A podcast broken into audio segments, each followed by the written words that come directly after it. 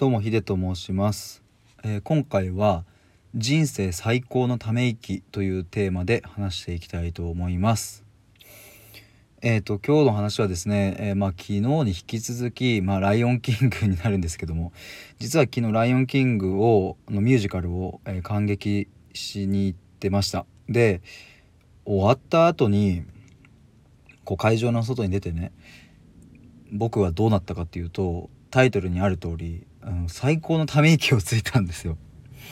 でまあため息っていうとなんか「ああ」とかなんかもうやだみたいなそういうことじゃないですか実際ため息っていうのは。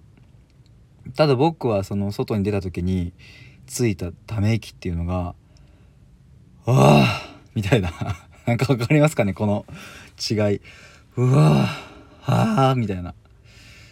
なんかその瞬間に思ったことがいろいろあってまあそれでちょっと収録を撮ってみようと思い、まあ、今に至るという感じですね。えーと、そもそもため息って僕なんかで見たんですけどもあの体身体上はそあの悪いものじゃなくてむしろいいみたいです。というのも人間って結構呼吸があのやっぱ浅くなりがちなのでね特に忙しくしてたりすると。やっぱあの深呼吸ってあまりこうね無意識では深呼吸しないわけじゃないですか。そうすると肺の中にこうなんか古い空気が溜まっていくみたいな。まあ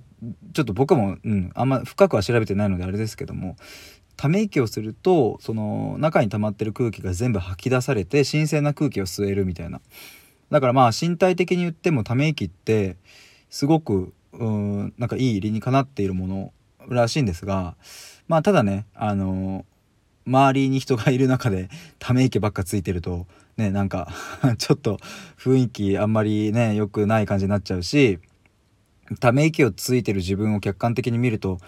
あーなんか落ち込んでるなみたいな 感じになっちゃうからあんまりねため息って良くないなっていうところあるんですけどまあただ、えー、そもそもため息って別にそんな悪いもんじゃないですよっていう話がまず1個とうんまあ昨日僕がついたため息っていうのはまあそれで言ってなんかすごくうんと感動から生まれたものというかうん。まあ人生史上最高のため息だったなっていう感じがあって、まあ、どんな感覚だったかっていうとなんか、体の中にあるいやもっと言えばなんか心の中にあるうーんと汚れみたいななんかへばりついたもんがねちょっとポロッと出ていったような感覚があって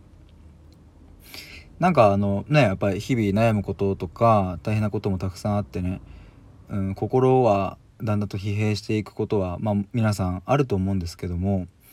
まあなんだろうな今風に言えばデトックスっていうんですかねなんかそういう浄化的なものが僕の心の中で行われた気がしてなんかねそれ以降ちょっと心が軽くなってうんいったような感覚があるんですね。やっぱり「ライオンキング」見てる中でも涙出てきたしうんキャラクターのそれぞれのセリフですごく胸を打たれるものもたくさんあったしもっと言うとうんと劇団四季のね劇団員の方の何て言うんだろうなうんプロの、うん、結集みたいな